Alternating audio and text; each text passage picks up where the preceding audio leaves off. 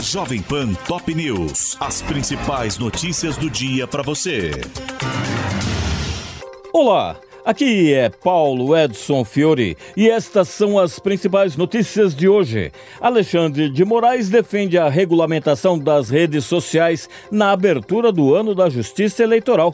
Em discurso, o presidente do TSE criticou a instrumentalização das plataformas e anunciou parceria da Corte com o Ministério da Justiça para rastrear aqueles que atentam contra a democracia. STF autoriza casamento de pessoas acima de 70 anos sem a separação de bens. Por unanimidade, os ministros entenderam que a condição prevista no Código Civil pode ser afastada se houver expressa manifestação de vontade das partes em escritura pública. Ricardo Lewandowski assume a justiça e promete foco na segurança pública. Em primeiro discurso, o novo ministro elogiou ex-colegas do STF que estavam presentes na cerimônia e destacou a importância de combater o crime organizado, os delitos digitais e as milícias. Dias Toffoli suspende pagamento de multa bilionária de leniência da Odebrecht. A empreiteira afirmou ter sido pressionada a fechar o acordo e, na decisão, o ministro do STF reconheceu que há dúvida razoável sobre o requisito da voluntariedade. MPF arquiva inquéritos civis por improbidade contra Anderson Torres e Ibanês Rocha. Segundo a promotoria, não há elementos que provem as condutas dolosas do ex-secretário da Segurança Pública e do governador do Distrito Federal sobre os atos do 8 de janeiro. INSS notifica 4 milhões e 300 mil aposentados e pensionistas para fazer a prova de vida. Segundo a Previdência, os beneficiários que não foram identificados apenas com o cruzamento de informações de outros órgãos terão até 60 dias após receber o comunicado para comprovar que estão vivos. Julgamento que pode caçar mandato de Sérgio Moro no Senado é suspenso no Paraná.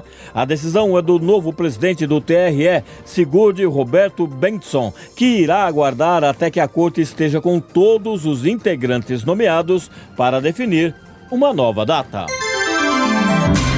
PF prende suspeitos de vazar dados pessoais de ministros do Supremo. De acordo com os agentes, os hackers invadiam sistemas de órgãos públicos e vendiam o acesso às informações nas redes sociais, com cobrança de 30 reais mensais pelas consultas.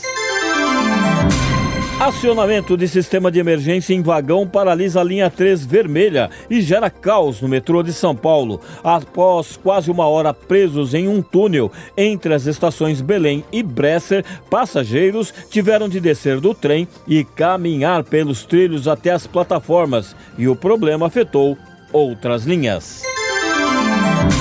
Explosão em empresa de gás deixa ao menos dois mortos e centenas de feridos em Nairobi, capital do Quênia. O incidente ocorreu no início da madrugada de hoje, em horário local, em uma empresa de reabastecimento, e as chamas se espalharam para comércios, casas e veículos.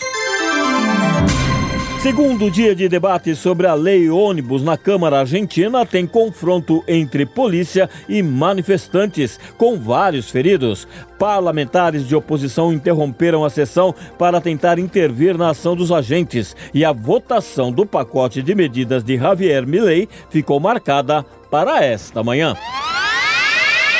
Pelo Campeonato Paulista, a Inter de Limeira bate o São Bernardo por 2 a 0, mesmo placar da vitória do Novo Horizontino sobre o Ituano, e o Botafogo de Ribeirão Preto ganha do Santo André por 1 a 0. O destaque do futebol neste final de semana é a partida entre Palmeiras e São Paulo, que acontece no domingo no Mineirão, valendo o título da Supercopa do Brasil. Este é o podcast Jovem Pan Top News. Para mais informações, acesse jovempan.com.br. Jovem Pan Top News. As principais notícias do dia para você.